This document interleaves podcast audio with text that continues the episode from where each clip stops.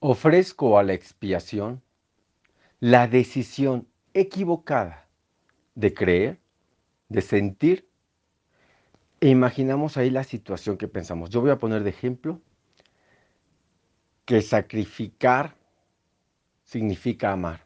Ofrezco a la expiación la decisión equivocada de creer, de sentir que sacrificio es amor, que el sacrificio es amor. Espíritu Santo, me equivoqué. Corrige los efectos de esta decisión equivocada. Me haré a un lado y dejaré que se me muestre otro camino. Y que pase lo que tenga que pasar. Ya entendí. Y respiramos.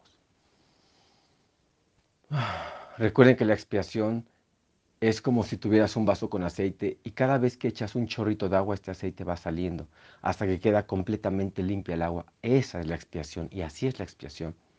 Así que repite sobre una misma idea esta expiación hasta que tu mente, cuando pienses en eso, ya no sienta culpa, vergüenza o miedo.